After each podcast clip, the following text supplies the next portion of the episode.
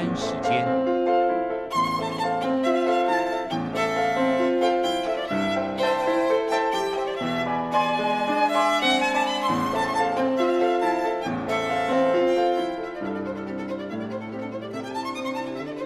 由天安门学生运动领袖王丹主讲。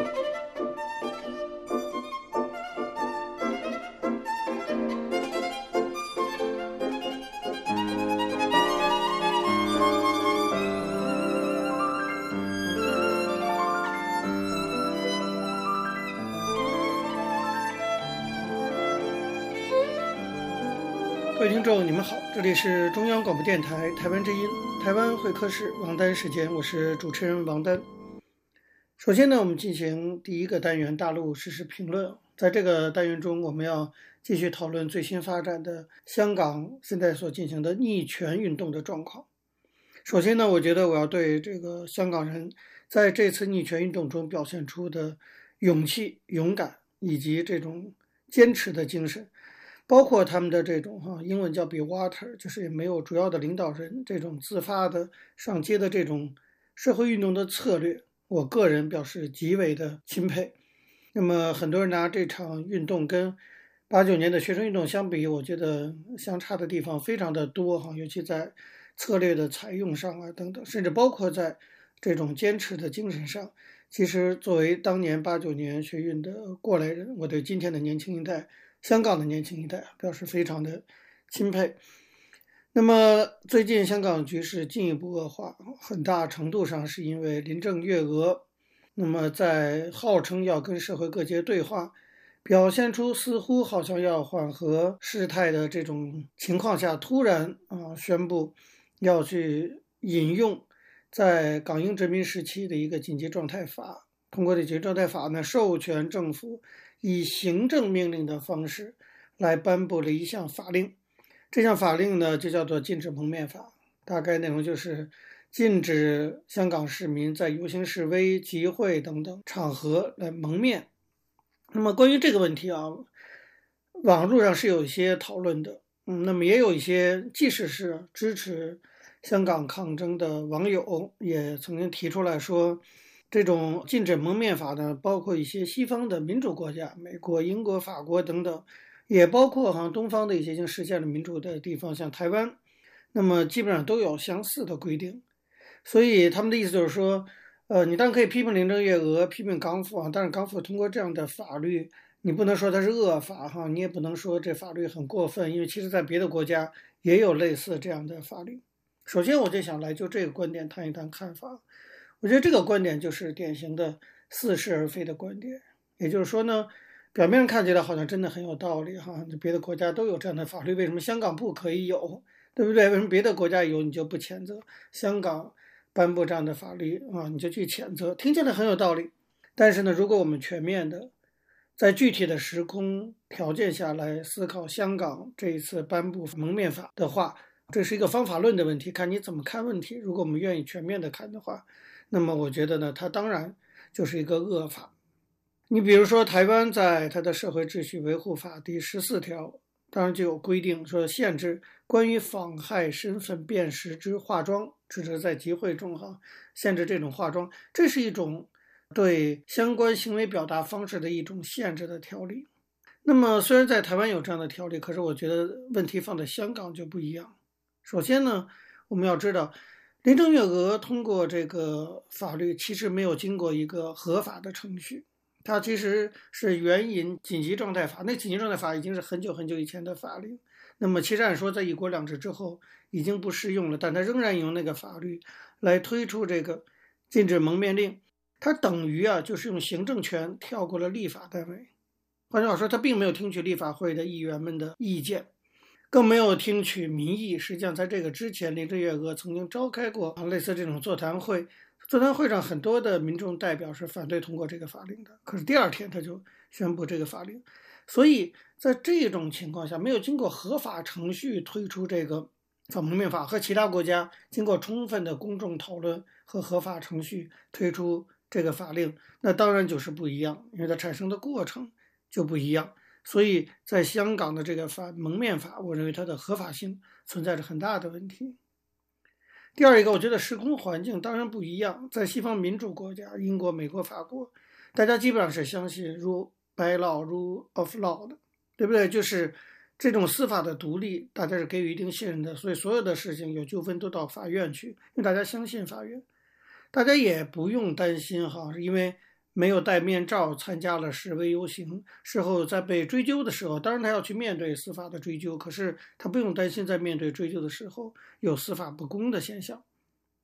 可是现在香港的情形怎么能够跟民主化社会相比呢？香港这次逆权行动的起因大家还记得吧？就是因为不信任中国的司法体系，那么就是因为中国的司法体系存在着严重的不公现象。那么，我们从香港警察的那种种种疯狂的举动来看，原有的香港的法治早已经不存在了，真正独立的司法已经不存在了，政府都带头违法，而且警察可以蒙面，人民不可以蒙面，只许州官放火，不许百姓点灯，警察甚至都不出示警号。那么这样的做法当然是不合理的。也就是说，在民主国家，人民可以不必要因为不戴面具而担心受到司法不公的迫害。可是，在香港目前的情况下，人民有充分的理由怀疑和担心，如果不戴面具的话，会受到不公的司法迫害。所以在西西方国家可以通过这样的鉴定，但是在香港目前的情况下，不可以通过这样的鉴定，这当然是有差别的。第三个，我们也要知道，即使是在西方民主国家，这样的一条规定，它的本身啊也是有争议的。西方很多的人权团体。对这条啊，对表达自由的限制的条文，历来都是反对的，一直在争取废除掉。那么在台湾，其实民进党立委早就提出修法，要去删除种种对人民表达自由的限制，包括对这种刚才我提到的这个社会秩序维护法第十四条的修改，要去删除这些限制。换句话说，即使在西方的司法现实中，这条法律也很少或者根本不用，所以我们称之为一条静止的法律。可是香港呢，专门赶在这个时候立法，摆明就是要恐吓威胁人民，所以他就是要去使用这条法律。就是西方国家有这条法律，但是他不怎么去用。可是香港现在要定这条法律，要用这条法律来实际使用，这个差别很大。换句话说，你不能因为啊西方国家有这个法律，就说它就是个正确的。它的西方国家也是遭到反对，因为遭到反对，所以都不敢怎么使用的。再有一个就是说，逻辑上这也说不过去。如果你说因为美国、英国、法国有这样的法律，所以香港就有，那我反过来问，那么英国、美国、法国有普选，为什么不允许香港普选呢？这不就也是双重标准吗？那么最后一点来看，我觉得这条立法的时机也很不对。在今天香港局势动荡的情况下，作为香港特首，他的主要工作应该是通过一些具体的做法去缓和事态的恶化。可是这条禁止蒙面令的通过，实际上等于是火上浇油，事实上已经激起了更大的反弹。他不仅没有达到目的，香港人照样蒙面上街。相反的，因为这条法律的施行，使得街头的暴力对抗的情况比以前更激烈。原来还是提出五大诉求。现在变成了六大诉求了，所以港府选择在这个时机立法，其动机非常的不单纯。你是不是到底是要平缓事态呢？还是你就是要故意的让事态激化？如果你就是要用这条法律来故意的激化事态，以达到你不可告人的目的，那么这条法律即使类似的法律在西方国家也有，那么在香港的今天你定这样法律，当然就是我们必须去批判的。所以我的意思说，也许它就是一个个案，可以让我们学会一件事情，就是怎么样全面的、客观的来看待一个事情，而不是说简简单单的说哦，因为香港那个法不能批评，因为别的国家也有这样的法。其实事情比这个复杂的多。那么当然，香港局势还有更多需要讨论的地方，那么我们留待下周再继续跟大家讨论。好，各位听众，由于时间关系，讲到这里，我们休息一下，马上回来进行下一个单元。我曾经问个不休，你何时跟我走？可你却总是笑我一无所有。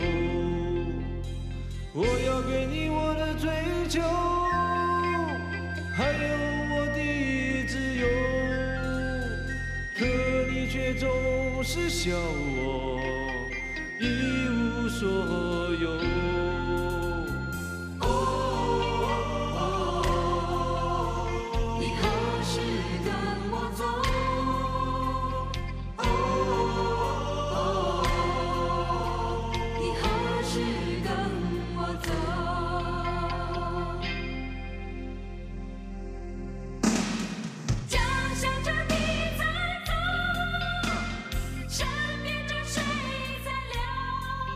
各位听众，你们好，这里是中央广播电台台湾之音，台湾会客室王丹时间，我是主持人王丹。那么接下来进行的是历史回顾专栏，这个专栏中呢，我们要根据一些当事人的口述历史，回顾一下中国改革开放以来走过的历程。我们根据的是欧阳松等主编的《改革开放口述史》一书。那么接续上周啊，我们继续向大家介绍当初呢重庆设立直辖市的过程。那么，关于这个重庆直辖市的管辖范围啊，在设立的时候，中央那边呢，先后提出了四个方案。一个方案呢，是以三峡库区为中心建立一级行政区，成立省或者直辖市，包括湖北宜昌，也就是和之前的三峡省的模式差不多。但后来北京又觉得牵涉地方太多，不能精简机构，中间管理成本也过高，就放弃了，没怎么讨论。第二个方案就是所谓的大方案。那么，除了把万县市、涪陵市和黔江地区等划过来，还把广安、达川、南充等也拿过来。这第二个。第三个方案就是小方案，就是说直接把老重庆地区升格为直辖市。这个办法就简单一些，不过呢，无法解决三峡库区移民的问题，后来还是放弃了。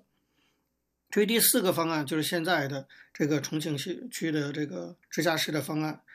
那么就是把现行的重庆市区划，老重庆地区，也就是说加上黔江地区，加上涪陵市，加上万县市合在一起，成立了重庆直辖市。一九九六年六月二十六号下午，在当时担任国务院总理的李鹏的办公室，就重庆的问题进行了一次讨论。当时呢，四川省委书记谢世杰、省长宋宝瑞提出了大方案，建议把广安、南充、达州。都纳入重庆直辖市范围。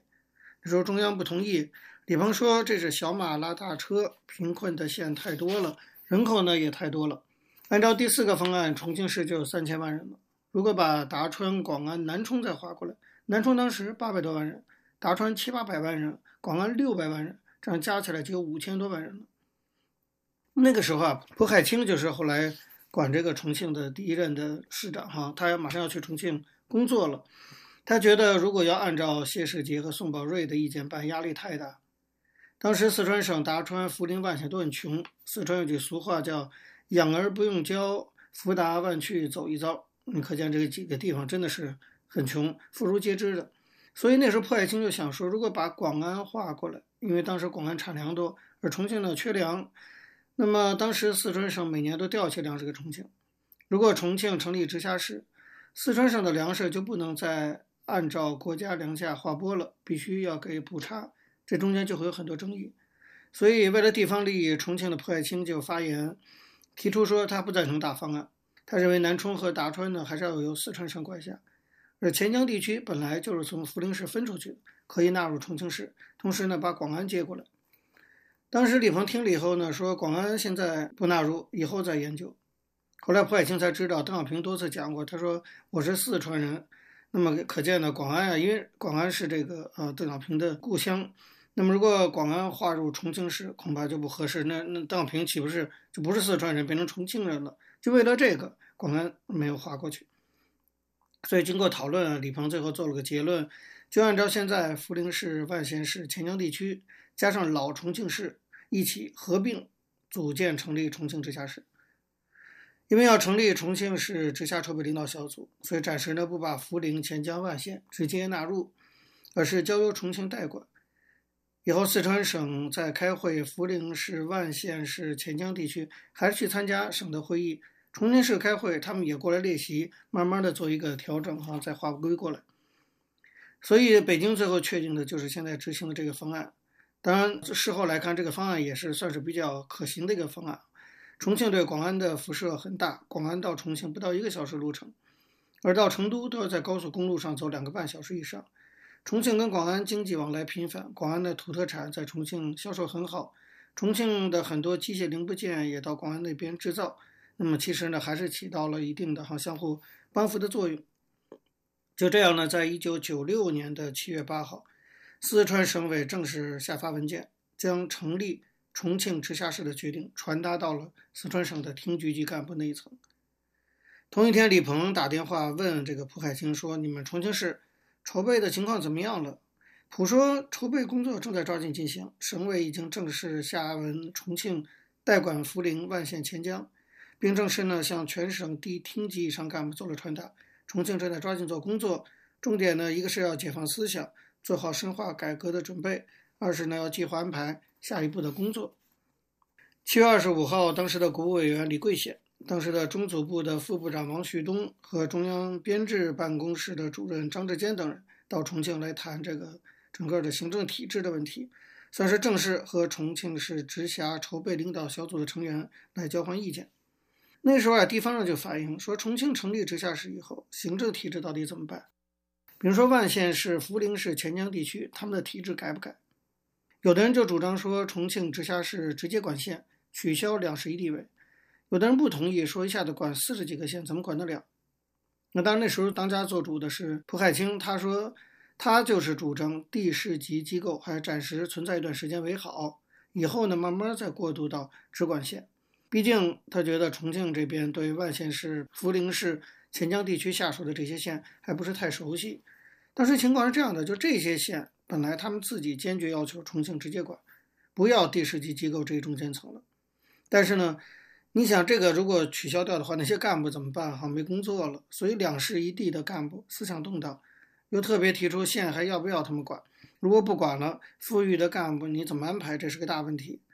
就在这种考虑之下，重庆这边就同意中央的意见。作为过渡呢，就是地市这个层次的机构先保留，县可以到地市级机构汇报工作，也可以到重庆来汇报工作。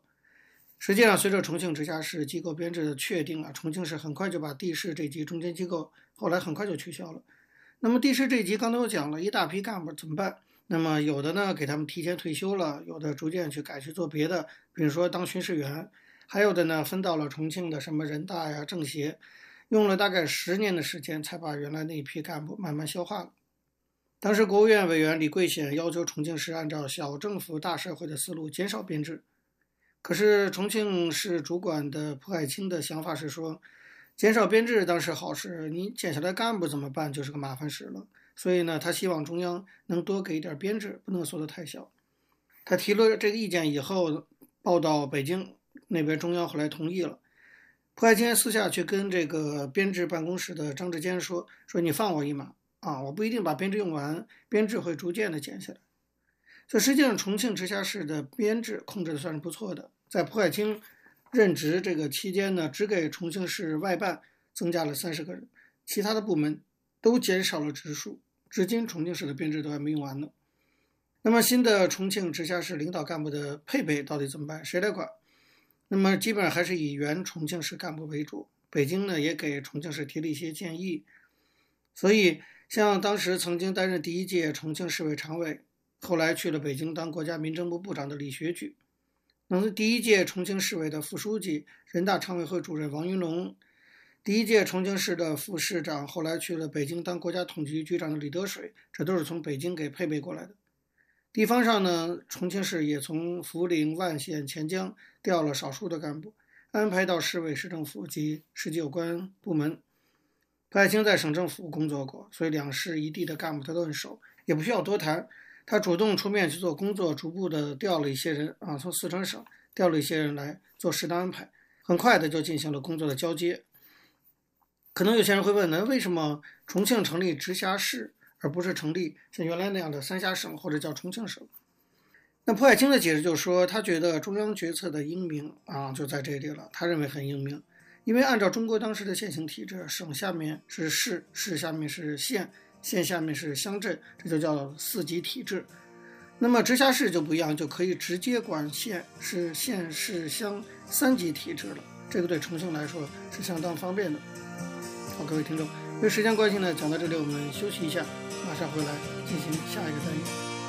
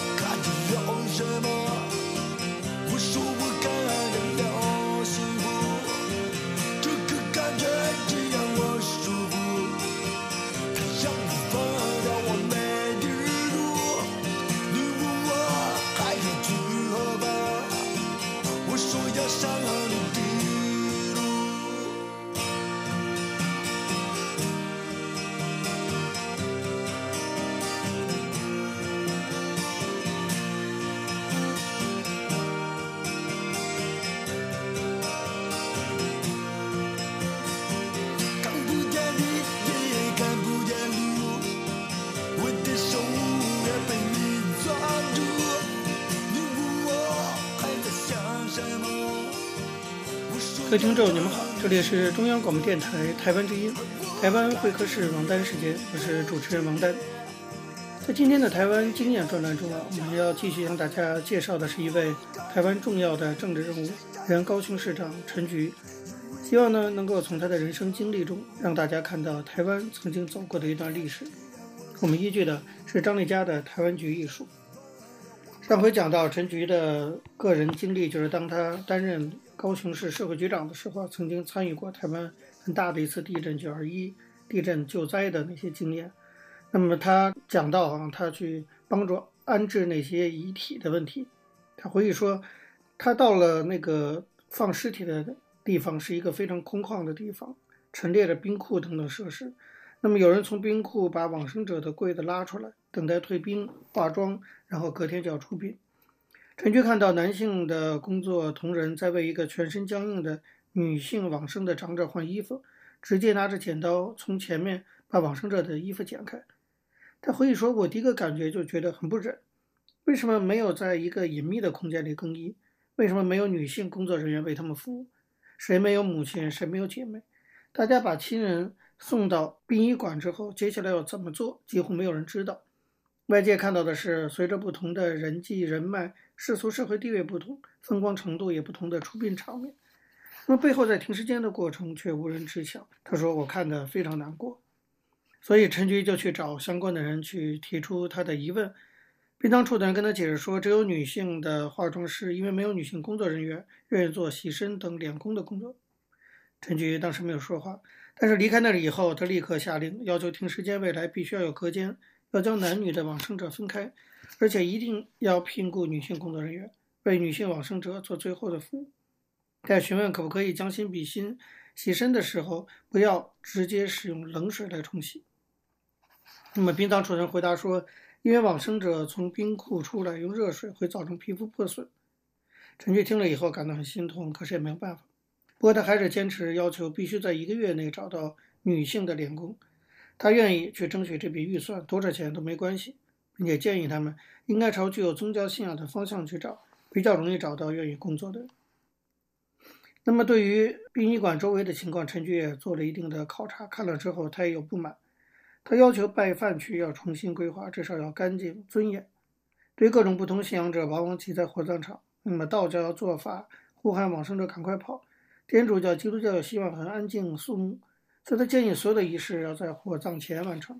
同时，他要求管束殡葬业者，如同行造脚的混乱情形，要做很多的规范。陈菊回忆说，在我的人生里，这是很特殊的经验。以前从没有深深体会到死亡的无奈。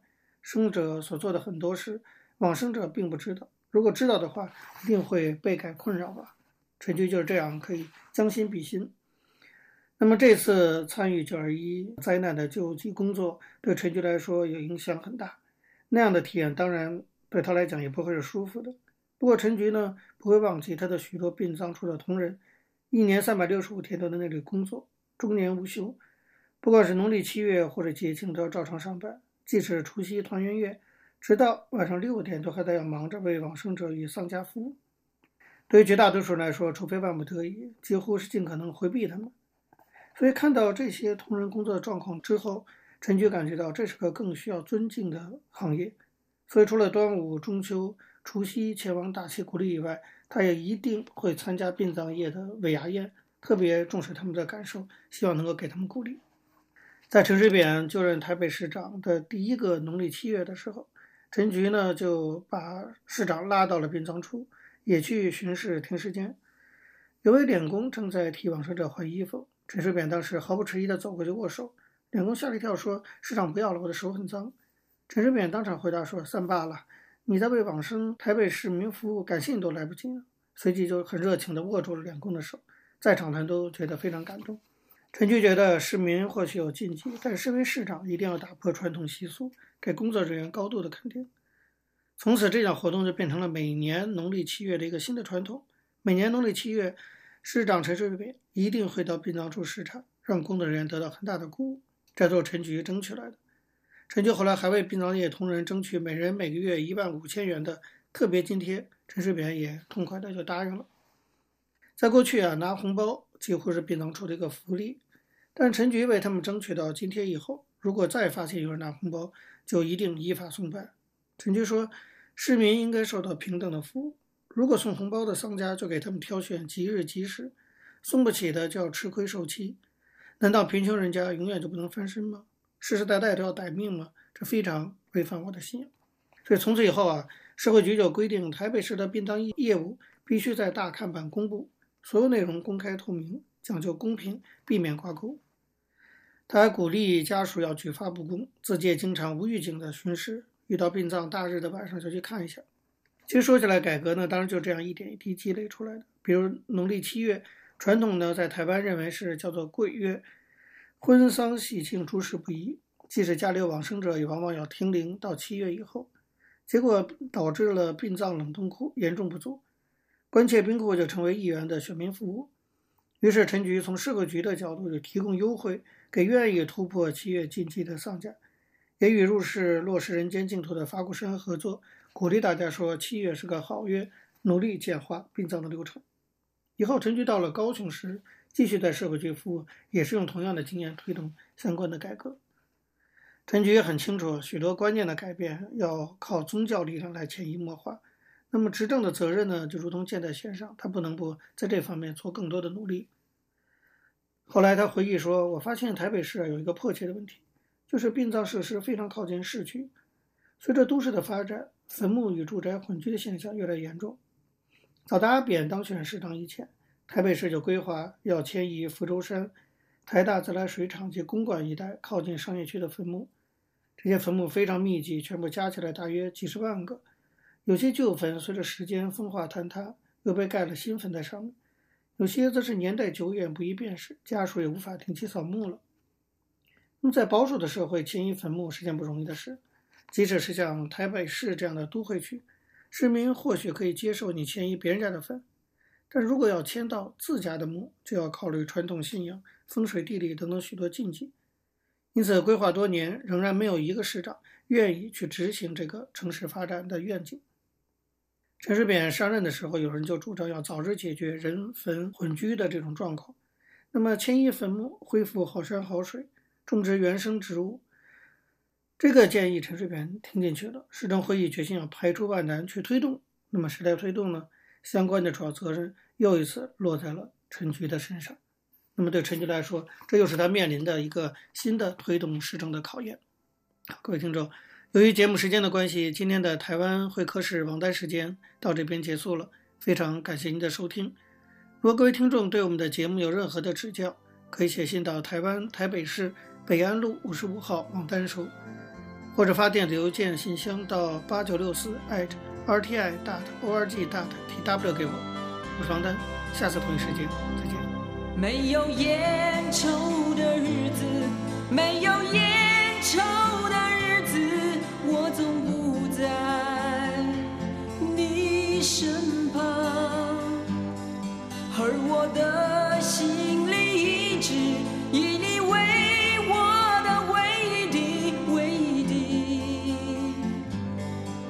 希望天黑了，路无法延续到黎明。我的思念一条条铺在那个灰色小镇的街头。你们似乎不太习惯没有蓝色的鸽子飞翔。啊